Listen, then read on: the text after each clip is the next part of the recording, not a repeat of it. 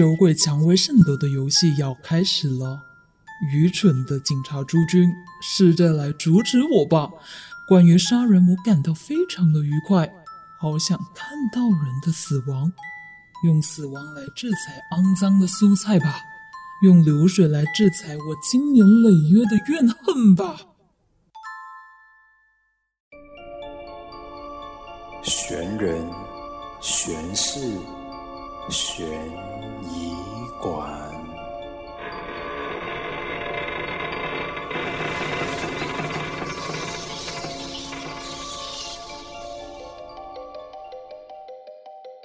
欢迎收听《悬人玄事悬疑馆》，我是馆主 Carmen。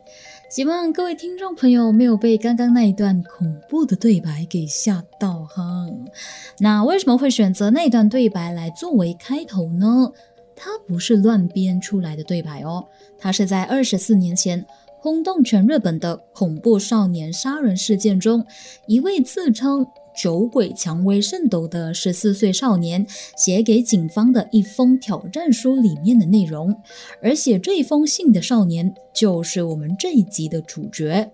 那基于当年日本少年保护法的关系，是严禁媒体明确的揭露少年犯的身份的，所以警方就不便透露杀了人的少年他的真实姓名。因此，在日本法律文件上，他被叫做少年 A。而涉及少年 A 的连环杀人事件，也被称作为“酒鬼蔷薇圣斗事件”，主要呢是以他在挑战书里面给自己的称号来命名的。这样子大家应该有比较清楚吧？像我一开始的时候呢，听到这一个名称的时候，就有一点摸不着头脑，猜不到这是一起关于什么类型的案件。因为通常大家都会以人名啊、地方名啊，或者是受害人的名称来命名。但是由于这起案件涉及的都是未成年的少年们，所以就有了这一个名字。那这名少年 A，他当年到底做了什么事情呢？为什么会写这封带有挑衅语气、让人看了不寒而栗的挑战书给日本警方呢？现在就带你回到一九九七年的日本去看看。日本酒鬼蔷薇圣斗事件。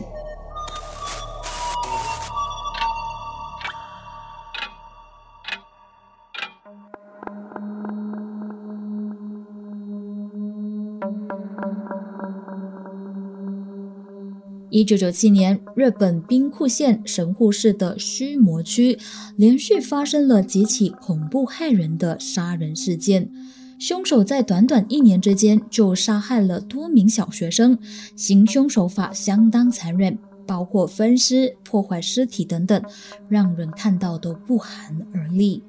而在日本警方抽丝剥茧、努力不懈的追查下，才发现原来凶手。居然是一名年仅十四岁的少年，叫做东真一郎。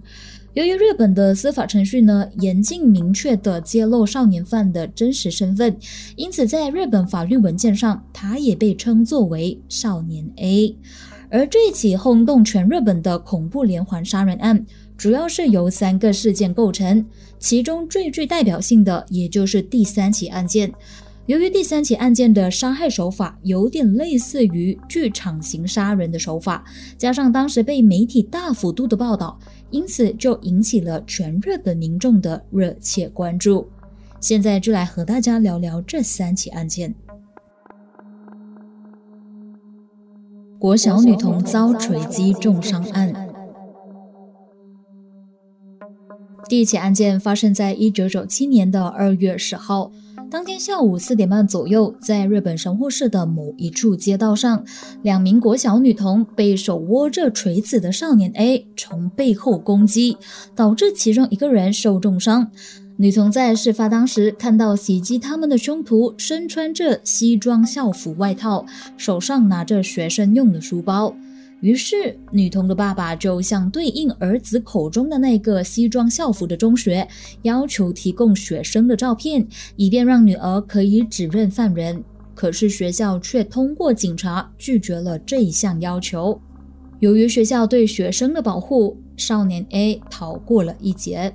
但是受害者的爸爸并不放弃，他向警察提出了被害报告之后，再一度的要求指认学生的照片，但是结果还是无法获得答应。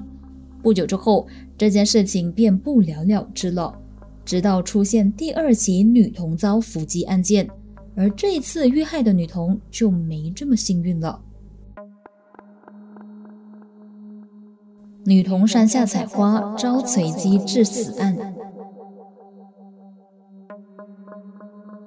不知道是不是出自于犯罪逃脱的侥幸心理，少年 A 似乎不再满足于伤害他人，这次的他把行动升级，开始了他的杀人计划。在同一年的三月十六号中午十二点二十五分，少年 A 向一名叫做山下采花的国小女童询问厕所的位置。在女童带领他到学校的厕所之后，少年 A 就对着女童说：“把脸转过来吧，我要谢谢你。”这时的少年 A 手里早已经拿着铁锤。就在那位小妹妹转过头面向他的时候，少年 A 大力的将手上的铁锤敲到了女童的头上，然后连忙拔腿就逃。山下采花小妹妹因此惨死在厕所门口，而死因正是因为头部受了铁锤的重重一击，导致脑挫伤而死亡。大约十分钟之后，少年 A 在逃离案发现场大约两百米的地方，被另一名路过的国小女童看见。由于被撞见他的样子，少年 A 在情急之下，居然就用了一把长约十三公分的小刀刺向目击女童的腹部，最后导致那名女童受重伤住院两个星期。即使这次已经有小孩因为这次连环犯罪事件而死亡，但是由于受害者的年龄太小了，根本无法明确的指认凶手。加上学校对于学生的保护，不肯交出学生照片给受伤的女童认人，于是就让这两起案件一直处于焦灼的状态，也让警方一直难以锁定凶手的身份。连续干了两件大事都没有被人怀疑，甚至是发现的少年 A。这次的胆子又更大了，他开始选择更强壮的猎物，而且还和日本警方玩起了追击游戏。身首异处的少年 B。两个月之后，也就是一九九七年的五月二十四号，大约下午一点半，一样是住在神户市的十一岁小弟弟，当年被称作为少年 B。在前往爷爷家的路上，就与认识的少年 A 偶然相遇了。当时在路上徘徊的少年 A 正在寻找着下一个犯案的目标。当他看见比自己年轻又弱小的少年 B 时，认为他比较好骗，也比较容易杀害，于是就开始锁定他为下一个目标。狡猾的少年 A 慢慢的靠近少年 B，并且向少年 B 问道。我知道有一个地方有蓝色的乌龟，你要不要去看？用这个理由来诱惑少年 B，跟着他到附近的高台上，然后他再用绳子将少年 B 勒死，再将少年 B 的尸体隐藏在那边某一处之后，便离开了案发现场。不久之后，一直在等少年 B 回家的父母，等来等去都等不到儿子回家。心急的他们，于是就给少年 B 的爷爷打了一通电话，可是爷爷却告知少年 B 并没有到他那里啊。听到爷爷这么一说，原本已经心急的少年 B 父母就更加担心了。他们首先沿着儿子走过的路线去寻找儿子的踪影，可惜最后都找不到。于是他们就向附近的警察报案。命运似乎格外眷顾杀了人的少年 A。就算少年 B 的父母到处寻找，并且报了警，当天却没有人发现到少年 B 的遗体。第二天，已经走火入魔的少年 A 再次回到长思现场，他冷静地将少年 B 的头颅割下，并且放进事先准备好的袋子带走并隐藏。他要把少年 B 的头颅带去哪里呢？五月二十六号，也就是案发后的第三天。少年 A 将遇害的少年 B 的头颅带回家清洗。同一天，警方开始对失踪了三天的少年 B 展开搜索行动，但都没有结果。搜索当天晚上，还曾经有警察去到少年 A 的家查问，而那个时候的少年 A 才刚丢弃他的杀人凶器。五月二十七号的凌晨一点至两点左右，少年 A 将清洗干净的少年 B 头颅带到神户市内一所中学校门口之后便回家，直到早上六点多。那间中学的管理员就像往常一样，起床之后便开始巡视学校内外的情况。一圈巡视下来，发现并没有什么异样之后，管理员便准备回去自己的办公室。就在他往回走的路上，他刚好经过学校的大门。这个时候，眼尖的他发现，在距离大门口不远的地上有一个类似包裹的东西。好奇的他，于是就走上前去，想要看个清楚。但是还没有走到那样东西的面前，他就已经被吓傻了。立在地上的东西并不是什么包裹，而是一个已经发紫的恐怖人头。而这一颗人头，正正就是少年 B 的人头。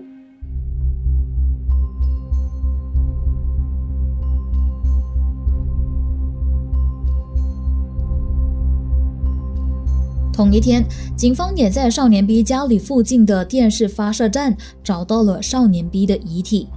根据尸检报告指出，少年 B 的头部上方有被硬物攻击过的痕迹。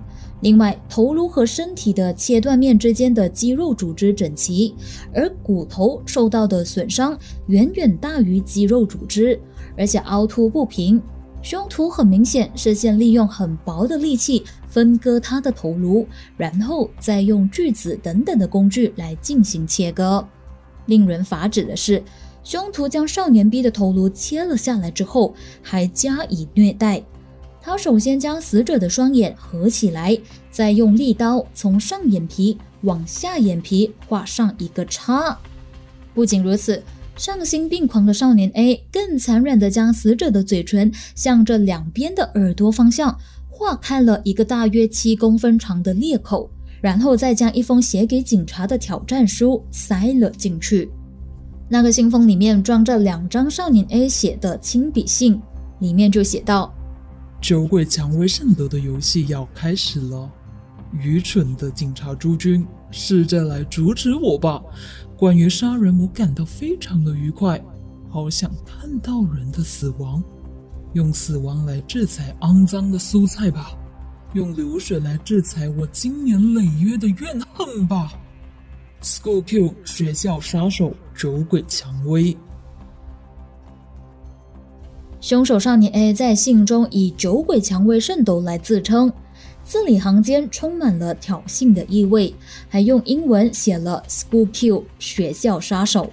有专家就指出，凶手会用蔬菜来比喻人命，彰显出他对生命的藐视，就像蔬菜那样低廉而且不重要。而在信中那个错误的英文拼字，像是 “School Killer”，他把它拼成了 “S H O O L K I L L School Kill”。其实正确的文法应该是 school killer，以此来推断出犯人所受的教育程度并不高。过后有媒体将信中的那个署名“酒鬼蔷薇”误会解读成“鬼蔷薇”来报道，结果就惹怒了少年 A，又在向神户新闻社寄出挑衅的信件。信中除了表达他对媒体读错他的名字的愤怒之外，还批评了国家的教育制度。他就说道。是严苛、强迫性的教育制度造就了他一个透明人的存在，还表示他非常期待透过恐怖的杀人事件让大家看见自己，至少在人们的幻想中，他可以成为实际存在的人。值得一提的是，在后来送到神户新闻社的这一封信中，他已经将原本拼错的 “school Q” 拼回 “school Q” 了。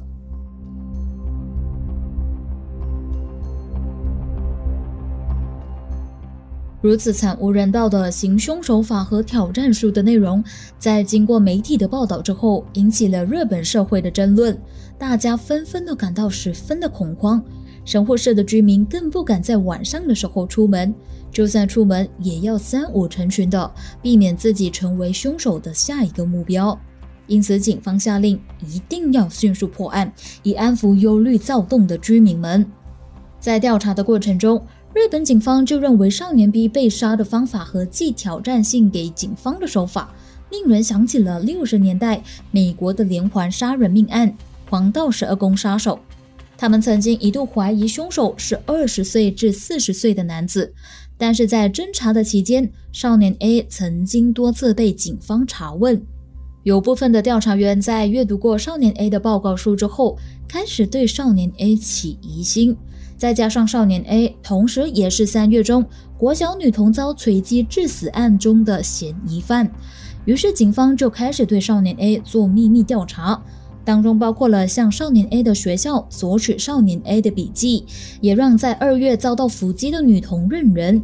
结果女童认出当时伏击她的人就是少年 A，警方因此断定少年 A 与这起案件有关，立马上门抓人归案。一九九七年六月二十八号的晚上七点零五分。警方上门以杀害少年 B 以及侵害他人身体为由，逮捕了年仅十四岁的少年 A。在逮捕当天，警方还在少年 A 的家中发现部分凶器。在逮捕之后，少年 A 很快就承认，他就是那个杀害少年 B、谋杀替他指引厕所方向的国小妹妹，还有用铁锤袭击女童的凶手。而且他在事后感到非常的后悔。但是不是后悔自己犯下了如此令人发指的凶杀案，而是他很后悔当时并没有把那颗头颅固定在校门上，对自己不能完成那一个伟大的作品而感到有所遗憾。大胆的言论让人瞠目结舌。根据少年 A 的口供透露。他之所以疯狂杀人，是因为他最爱的祖母去世之后，他开始对人的死亡这件事情充满了好奇心，于是他便开始尝试解剖青蛙，后来便开始杀人。少年 A 认为自己的身体有另一个自己，那就是他在挑战书里面自居的酒鬼蔷薇圣斗。直到他上了初中之后，开始觉得杀害小动物已经没有意思了。于是他就转换目标，开始攻击小学生。另外，警察在少年 A 的房间里面也搜出了大量的恐怖片和恐怖漫画。有人就认为这些充满暴力又血腥的作品，慢慢培养出他的暴力倾向，从而让年纪轻轻的他走上了以杀人为乐趣的道路。谁会想到一名年仅十四岁的少年会干出如此残忍、丧尽天良的事呢？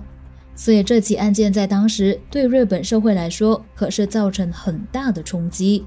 但是没有想到这起案件的处理方式远比人们想象中的还要复杂和棘手。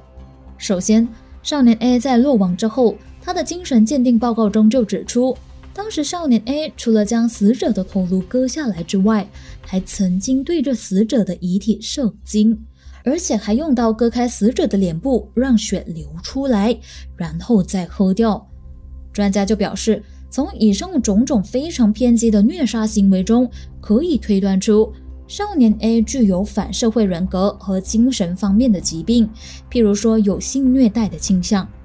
另外，由于凶手少年 A 当时还是一名年仅十四岁的未成年人，所以日本少年保护法就是他最坚实的后盾。即使他如此变态的虐杀行为引起了受害家人的极度悲伤和愤怒，日本媒体也对这一起恐怖谋杀案进行了大幅度的报道。在大家都认为这名恐怖的少年杀手应该被判处死刑的时候，日本法院给出的判决结果。居然是送进少年感化院接受治疗。最令受害者家属痛心的还有，他们甚至连凶手的名字叫什么都不知道，因为官方只是用少年 A 来代替凶手的名字。这个判决结果在当时就引起了日本社会的绝大回响。当时有人就指出，日本法律对未成年人罪犯的保护是否太好呢？未成年人犯罪的判刑是否太轻了？等等等等。但与此同时，有人却认为少年 A 有可能是被冤枉的哦。当中就有律师、作家和校长主张表明这是一起冤案。当中就包括了处理过很多冤狱案件的后藤苍次郎律师、作家熊谷英彦，以及少年 A 就读初级中学的时任校长盐田信义为首的人们，都主张少年 A 是冤枉的。他们更指出，搜查当局的发表和判决中出现了矛盾的地方。作家熊谷英元在出版的著作《毒神户案件：酒鬼蔷薇是否真的是少年 A 的书籍里面就有提到，他认为少年 A 是在做冤狱的主要几个论点当中就包括了：第一，笔迹鉴定无法判断那一封挑战书是少年 A 写的；第二，在调查中有警官对少年 A 说，根据笔迹鉴定。他们已经有了证据证明挑战书就是他写的，而少年 A 在听了之后便开始害怕招认，承认他就是那名凶手。可是据说警方这样的做法是违法的调查，所以这个招供记录并不能被采用作为证据。第三，关于少年 A 的人品、举止、行为，在他被逮捕之后就开始被媒体大量报道，但是很多的形容都只是大家的传闻，而并非目击。所以无法确认。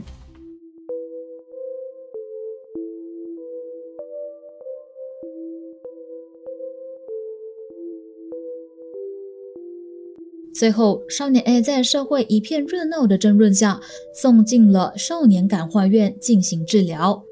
二零零一年十一月二十七号，少年 A 被判断治疗相当顺利。二零零二年的七月，神户家庭裁判所再次判定，虽然少年 A 的治疗相当顺利，但是还是需要接受更细密的教育，因此将会继续的收容他。直到二零零四年三月十号，也就是他被收容治疗七年之后，已经成年的少年 A 终于假释退院，以正常人的身份重新踏入社会。在步入社会之后，少年 A 更换了新的身份，开始了全新的生活。但是，这起案件并没有因此而结束。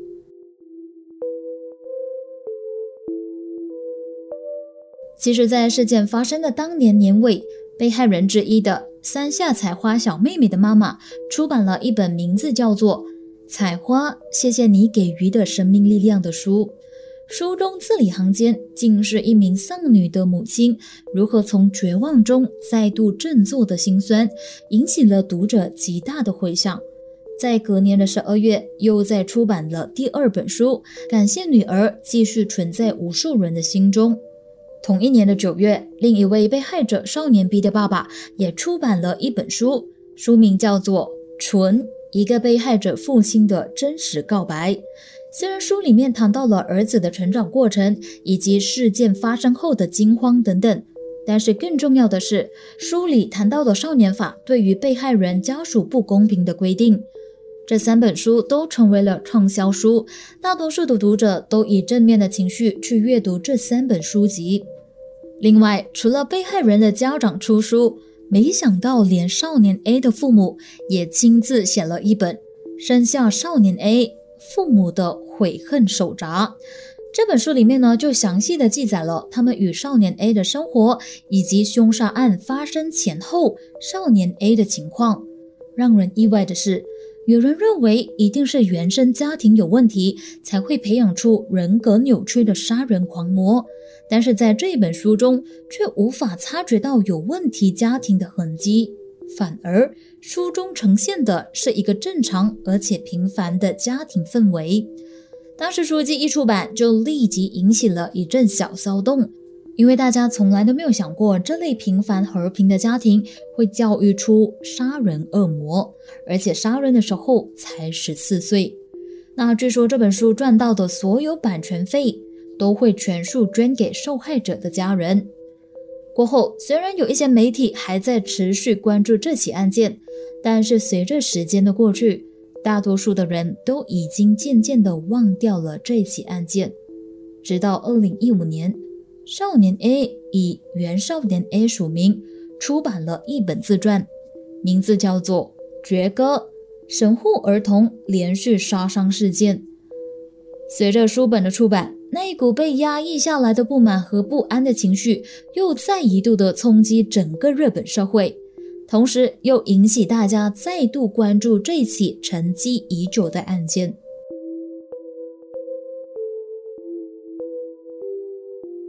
其实出版这本自传的时候，少年 A 已经三十三岁了。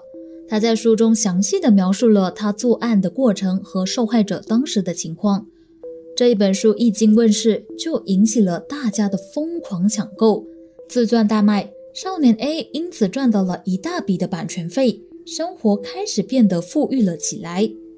但是少年 A 如此高调的举动，就遭到受害者家人和社会人士的联名抗议以及谴责，要求回收以及停止出版这一本自传。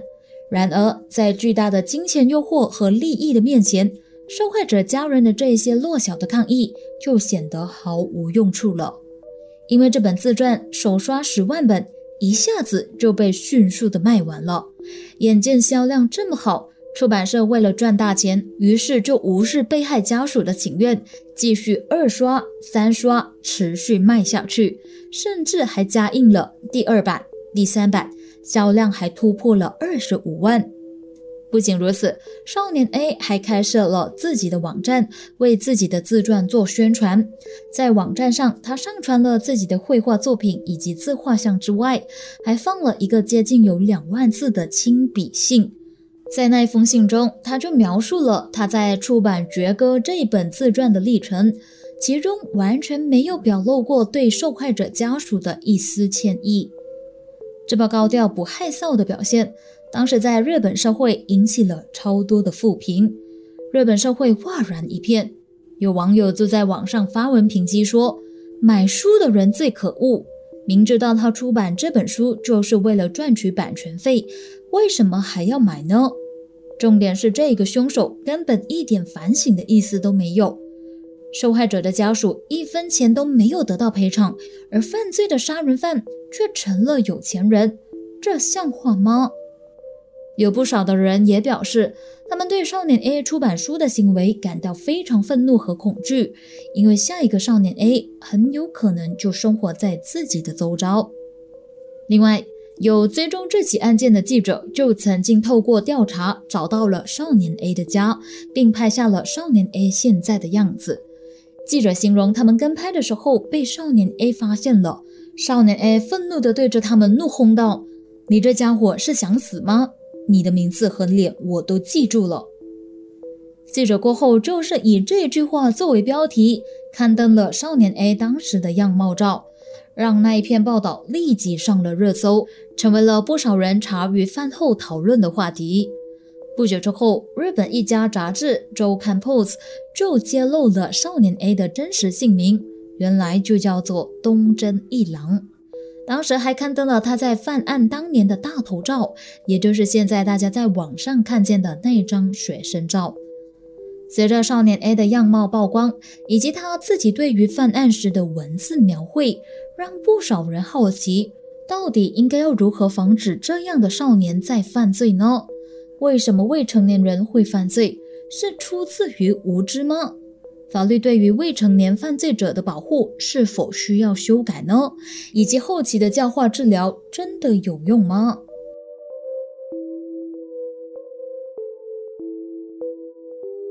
有专家就指出。其实，酒鬼蔷薇圣斗事件反映出最糟糕的一件事情，就是类似这次的少年犯罪事件，不可能会是最后一次发生。原因是因为在日本，六岁的儿童要面临一个极为严苛的考试，孩子的表现呢，会影响他们的未来，甚至是整个人生。正正就是由于这种不完善的国家系统制度，导致家长们不得不逼迫自己的孩子在学校中要有突出的表现。大家试想想，一个才六岁的小孩，正值一个懵懂无知、人生最无忧无虑的阶段，却因为要有卓越的表现而承受如此大的压力，并不是每一位小孩子都能够办到的。而这起酒鬼蔷薇圣斗事件。正正就是一个典型的案例。即使在少年 A 已经处于一个精神不稳定的情况，父母却依然希望孩子可以表现突出，进一步的导致了少年 A 形成了怪异的人格，进而做出这样的暴力血腥行为。另外，也有专家指出，少年 A 其实有典型的隐蔽青年并发症状，他在很早的时候就已经走上了暴力的道路。在少年 A 小学的时候，他就曾经随身携带锋利的武器；十二岁的时候就开始对小动物进行非常残忍的虐待。更严重的是，他在干了几件伤人和杀人的案件之后，并没有让他产生愧疚感。或者是有自责的行为出现，反而在案件的发生过程中，他觉得这是一种享受，伤害人让他感觉到兴奋。也有人指出，在日本，色情漫画、色情电影、A 片对小孩的影响力非常重，而这些不良影片为了赚钱，一直存在于日本人民的生活中。这样的生活状态对小孩产生了非常不好的影响，从而导致了小孩出现了畸形的观念。而酒鬼蔷薇圣斗事件之所以会发生，其实是和日本国内很多因素的影响是分不开的。而这起事件当时除了冲击了整个日本社会之外，也引发了大家对于日本教育制度的审视。最后，日本国会修正了与少年犯罪事件相关的法令，将犯罪刑责最低适用的年龄从十六岁降低到十四岁，并且在媒体上加强对预防少年犯罪的宣导。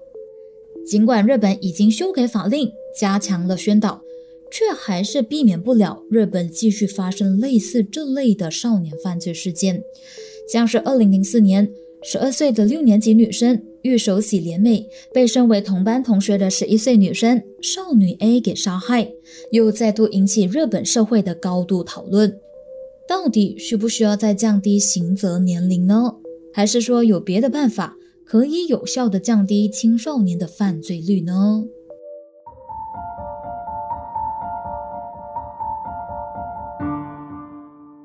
其实，不管从前或是现在，青少年犯罪的课题一直都被各国关注着。每年，全世界大约有二十万起的凶杀事件是发生在十岁至二十九岁的青少年之间，占了全球杀人总数的百分之四十三，可以说是一个相当大的比例。那我们先不说这些严重的杀人事件，只是说校园霸凌的话，可能例子就已经多到讲不完了。当然，这类的话题就不在我们这一集的讨论范围内啦。只是说，我倒是还蛮想透过分享这一起案件，去让各位听众朋友们了解案件的经过之外，也可以稍微的留意一下少年犯罪事件。我们都常常说，青少年就是国家未来的栋梁，但是到底是哪里出了问题？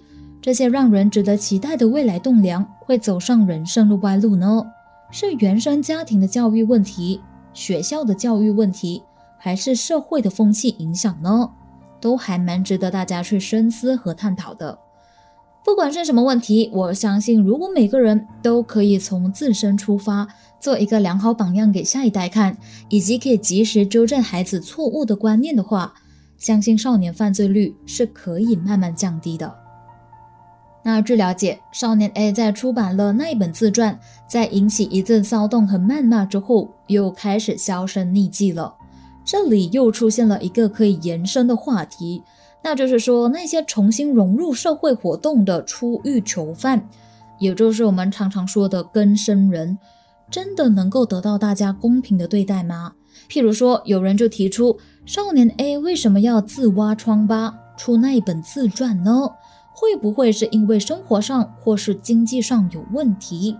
也有人提出，其实少年 A 在出版自传之后，不断挑衅社会大众的举动，感觉就像是他想要捍卫人际关系而做出的实体努力。不知道你的看法又是如何呢？都欢迎你到我们的 IG 去留言分享哦。好啦，这一集的内容就到这里。趁着这一个机会，顺便宣传一下我们悬疑馆的 YouTube channel。是的，我们的 YouTube channel 开通啦，欢迎大家来订阅悬疑馆的 YouTube。虽然目前我只上传了两支影片，之后有时间的话呢，我会陆陆续续再上传。那如果大家想要重温的时候，就可以随时到 YouTube 那里去听喽。最后，谢谢大家莅临悬疑馆，我是馆主 Carmen，我们下集再见。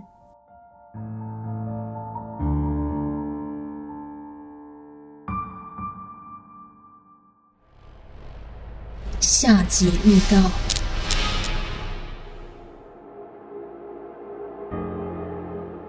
一九五六年深秋，一个莫名其妙的报案电话，令到几名刑警夜访了一栋诡异的古老房子，一栋被誉为上海最猛鬼的老宅——上海林家宅三十七号。传说在这一栋老宅中有厚厚的血迹，以及和物主一起消失的两个孩子、疯掉的民警和监狱中无辜死亡的知情人。这个神秘的林家老宅。究竟还埋葬着多少不为人知的秘密？